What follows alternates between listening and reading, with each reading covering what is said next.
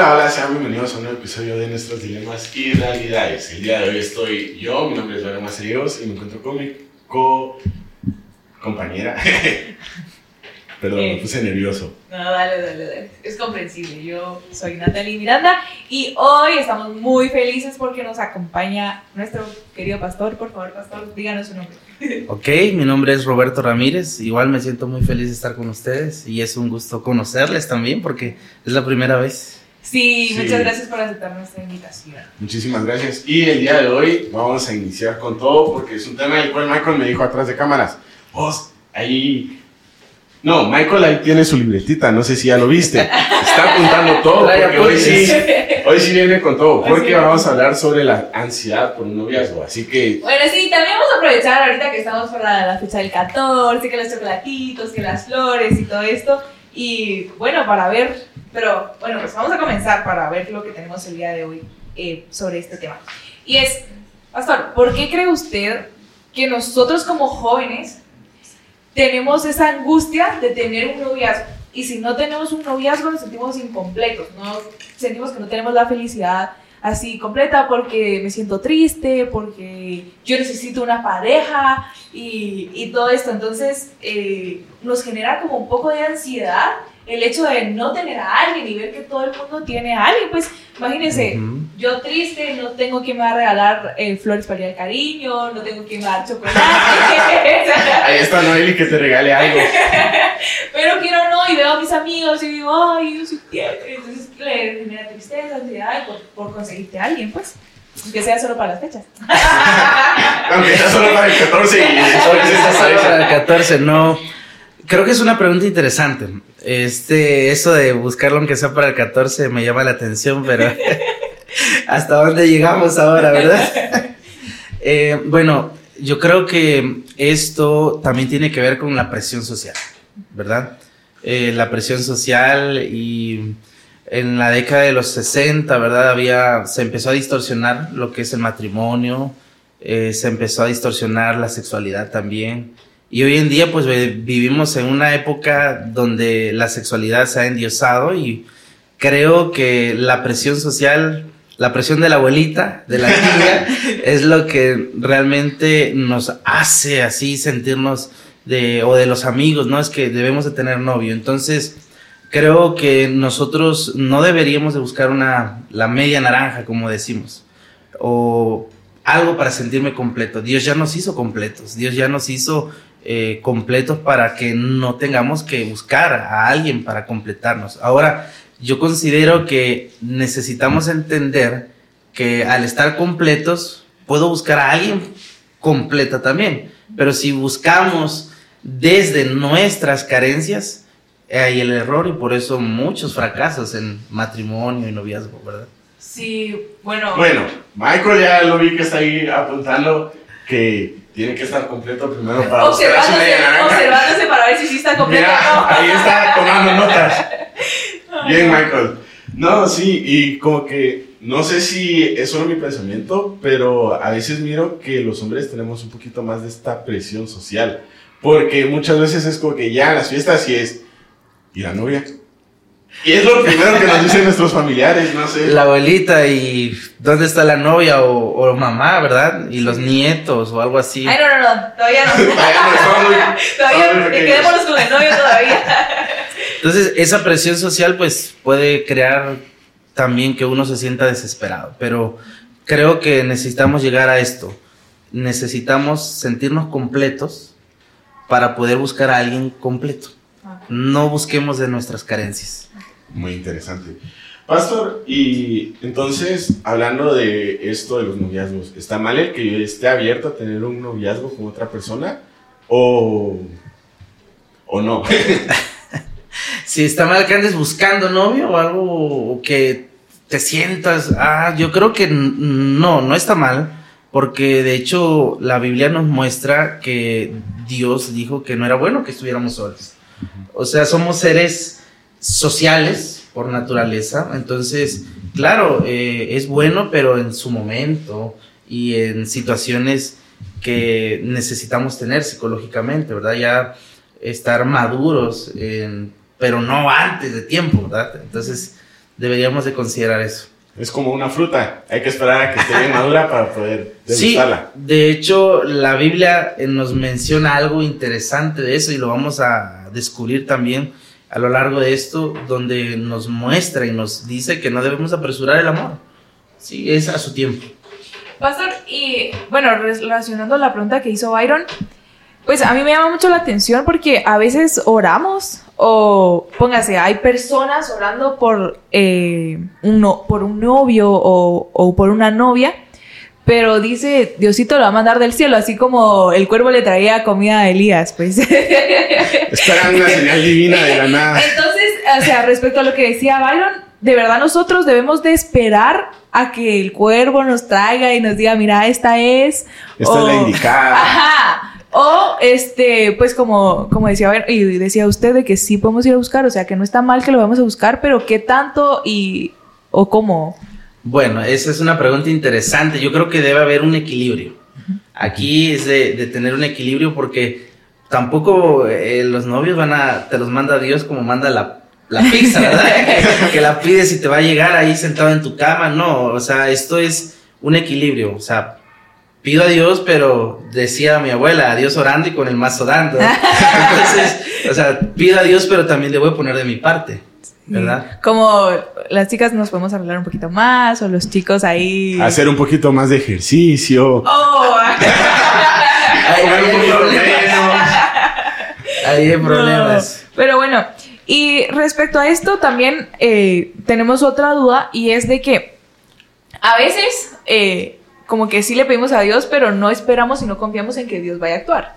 Entonces nos desesperamos y decimos, bueno, como Diosito no se apura, no veo nada claro, yo le voy a echar una mano. Le voy a echar una manita. Voy a dar una vuelta al mundial. me voy a dar una vuelta al mundial, me voy a volver misionero.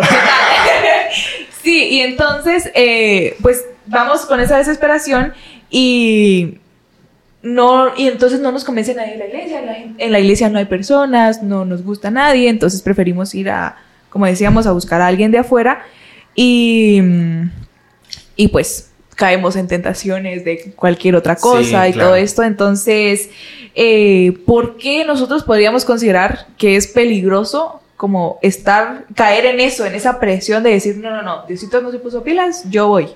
Yo le voy a dar una mano a Dios. Yo le voy a dar una mano. Bueno, en la Biblia encontramos eh, varias veces eh, historias donde las personas querían darle una mano a Dios, ¿verdad? Y, y esa, esa ayudadita de, de quererle dar a Dios resulta en problemas, ¿verdad? Entonces, creo que eh, quisiera compartir con ustedes eh, unos dos textos de la Biblia en Salmos.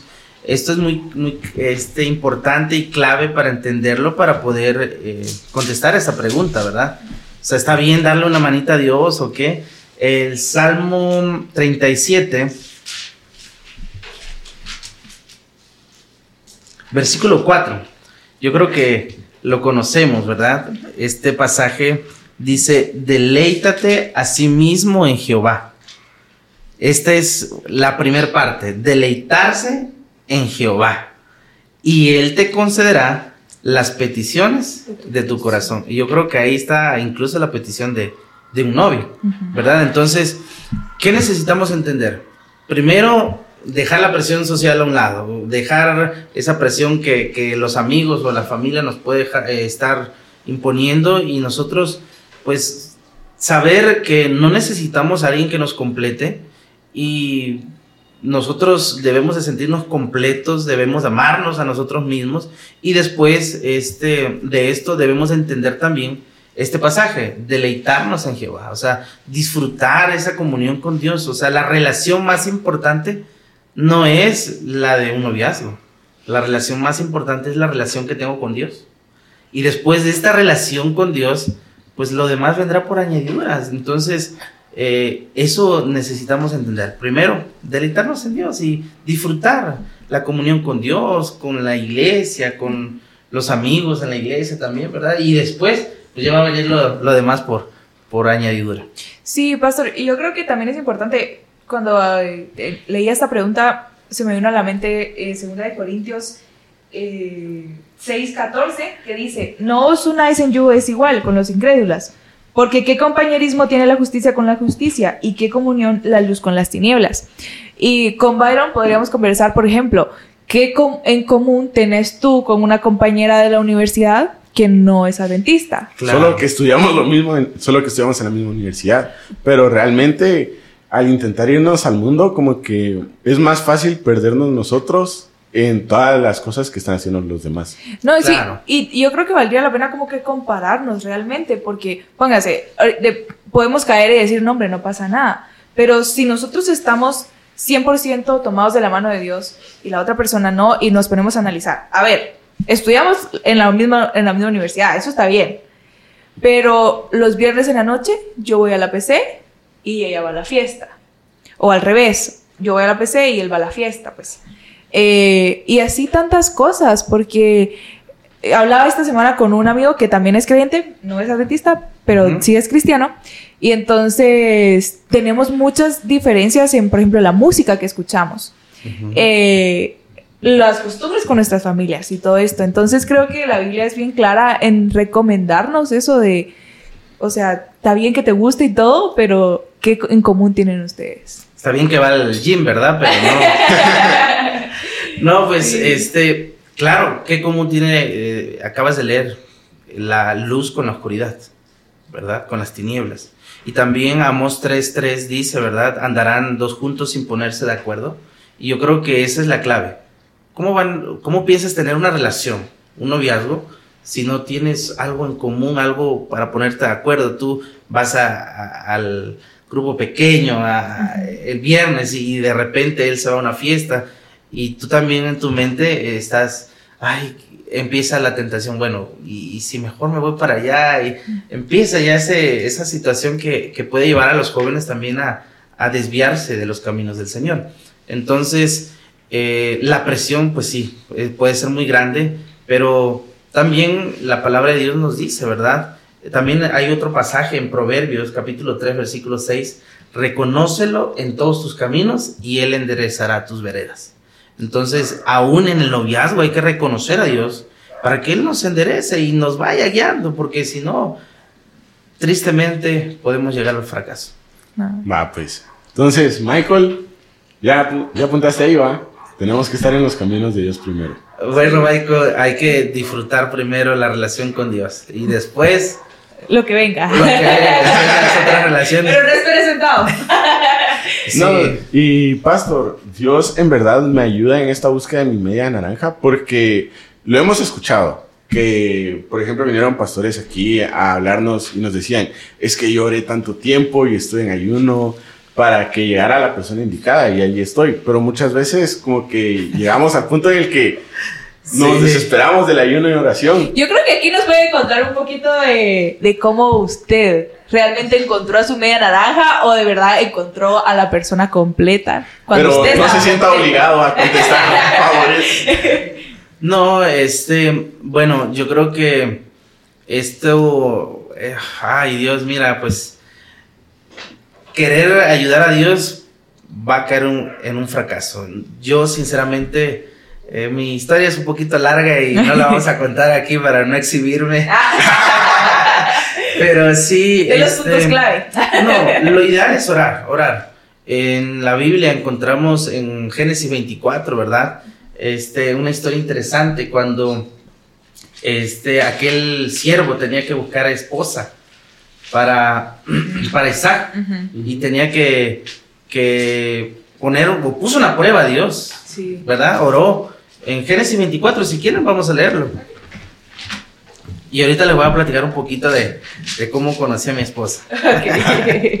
Génesis 24. Y yo creo que ahí está la clave para poder este, nosotros tener los principios para una relación, ¿verdad? Génesis 24, versículo 3, encontramos, este, dice, y júrame por Jehová. Está hablando Abraham al siervo, le dice, júrame por Jehová de los cielos y Dios de la tierra, que no tomarás para mi hijo mujer de las hijas de los cananeos, entre los cuales yo habito, sino que irás a mi tierra y a mi parentela a tomar mujer para mi hijo Isaac. Y el primer punto al que debemos de llegar es este. que no puede ser un yugo desigual. Abraham lo entendía. Y Abraham buscó una esposa para su hijo que no fuera un yugo desigual. Claro, es un, es un contexto cultural totalmente diferente porque antes le buscaba la esposa y, y tenías que rogar a Dios que me guste, que me guste, ¿verdad? no sabías ni, ni cómo. Pero el primer punto en esta historia es que no sea un yugo desigual. Y segundo, eh, en el versículo 12, eh, no lo vamos a leer todo, pero del versículo 12 en adelante podemos encontrar que aquel hombre, eh, pues, empezó a orar a Dios y dijo, mira Señor, yo te voy a poner una prueba, si me va a dar agua a mí, a los camellos, entonces ella es la indicada. Entonces, claro, yo creo que Dios es todopoderoso, ¿verdad? Dios es todopoderoso y Dios también nos puede ayudar. Pero en el afán de, de, pedir, Dios, mándamelo, manda una prueba y pedir cosas así, pues podemos ya también desviarnos porque también el enemigo nos escucha, ¿verdad? Sí, ah, haciendo esto, yo no sé si a ti te ha pasado, pero a mí me pasó recientemente que tengo una amiga y entonces nos juntamos un día y me dice, ¿y qué? ¿Cómo hacen tu iglesia? Yo la había invitado y, me dice, ay, no, es que tengo otra, otro compromiso en otra iglesia. Y yo, ah, va, tranquila. Entonces ya, yo, ¿cómo te fue tu iglesia? Y me dice, pues todo bien, solo que fíjate que no me gusta mucho ir a la iglesia porque se te acercan los chavos y te dicen, ala, qué bonita estás.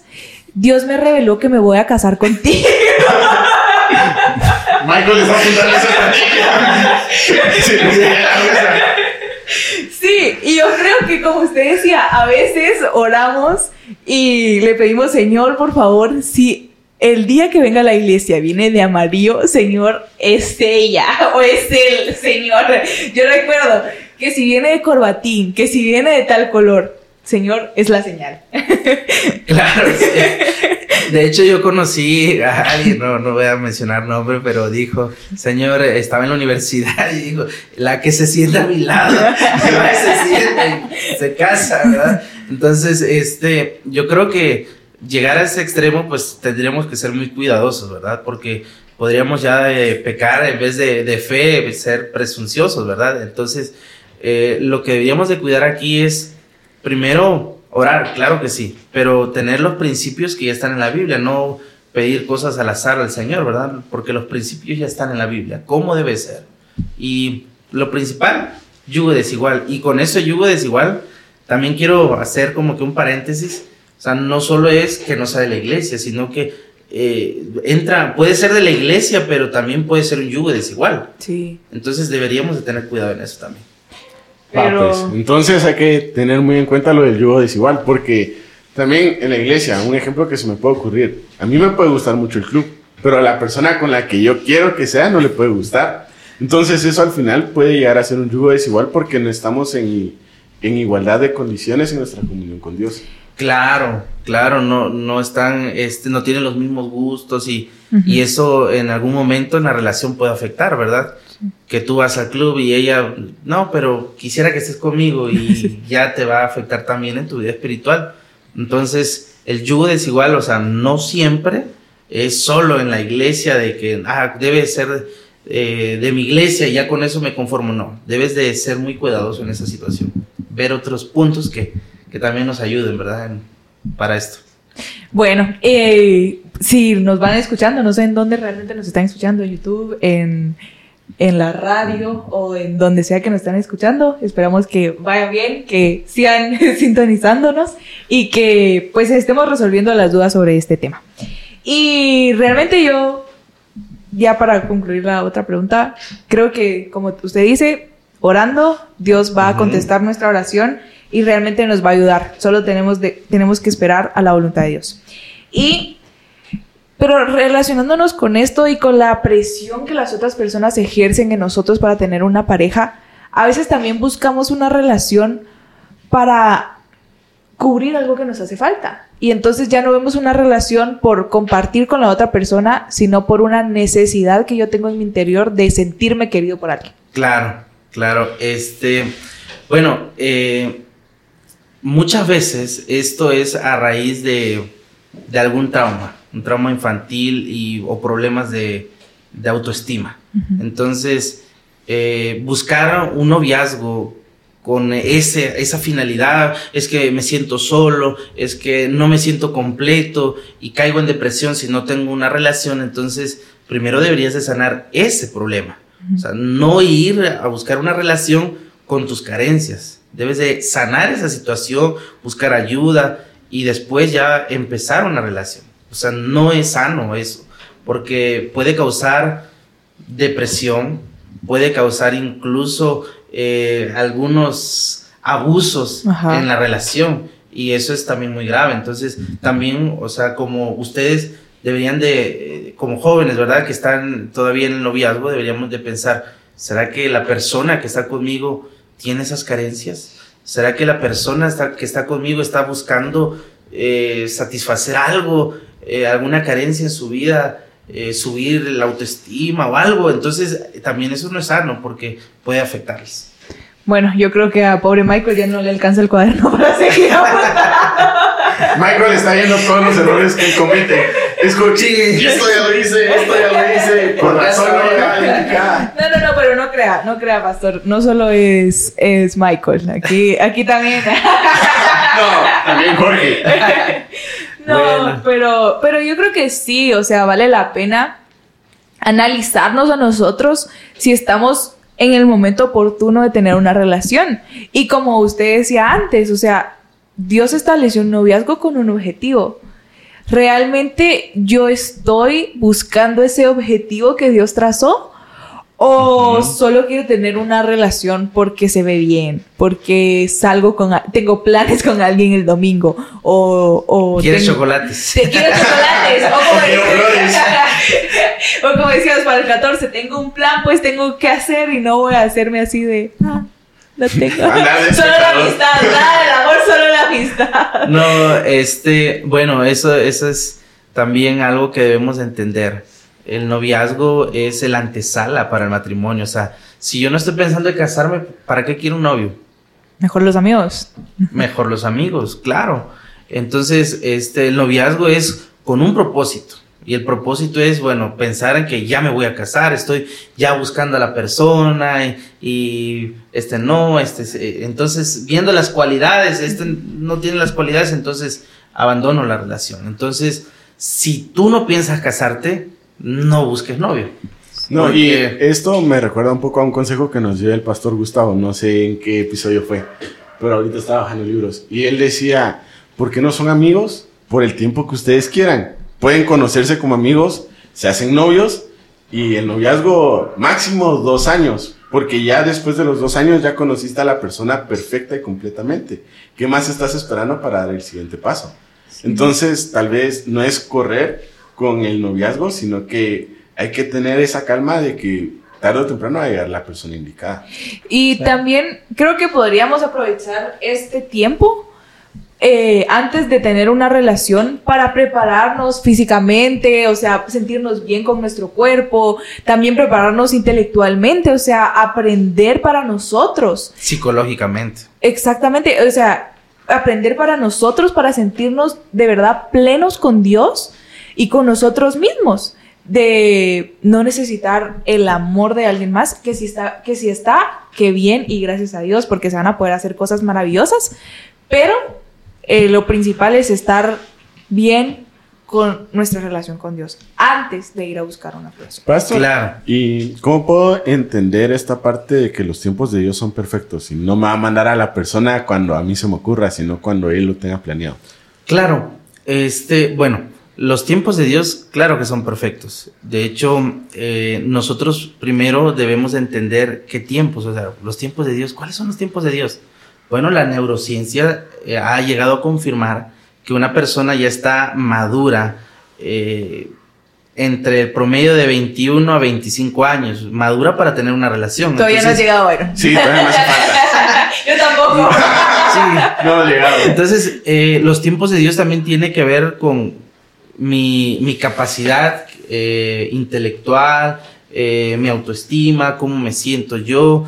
entonces, nosotros no podemos esperar nada más que el tiempo de Dios se cumpla, ¿no? Primero debo de, satisfacer o de llenar ciertas necesidades que yo tengo y como estábamos mencionando, ser maduro y después ya, eh, entre el promedio de 21 a 25 años, yo creo que es lo indicado y empezar a hacer los preparativos, ¿verdad? Para ir buscando eh, la persona indicada. Y hay un pasaje, si me permite, porque yo creo que ya vamos a llegar al final, hay un pasaje que quiero, quiero compartir con ustedes.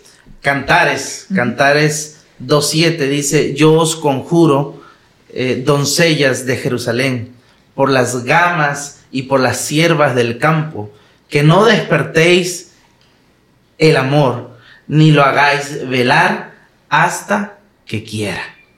Y esta es la última parte así, wow, ¿por qué? O sea, no lo despiertes, pero tampoco lo hagas velar, o sea, no te apresures, pero tampoco lo hagas de que voy a estar esperando aquí, no. Es en el momento que tú ya te hayas eh, realizado intelectualmente, y ya puedas tener ciertas cualidades para también satisfacer a la otra persona. Sí, bueno, pastor, hemos llegado al final de este episodio y yo creo que la lección que nos queda es que el tren no nos dará. Hay pasaje. hay tiempo. No, y muchísimas gracias por compartirnos tantos consejos. Creo que el el más beneficiado aquí es Michael. Ya lo vino más feliz. No quiere decir soy yo. Yo creo que toda la, la chibolita la tiran para Michael y no la quiere agarrar. No, no, estoy bien así. Decimos, si te queda el saco, póntelo. Pero bueno, verdad creo que nos divertimos bastante, aprendimos muchísimo sobre este tema y resolvimos nuestras dudas. Le agradecemos por acompañarnos en este episodio y Byron. Recuerden que si no nos vemos en un próximo capítulo, nos vemos en la Canal Celestial. Gracias.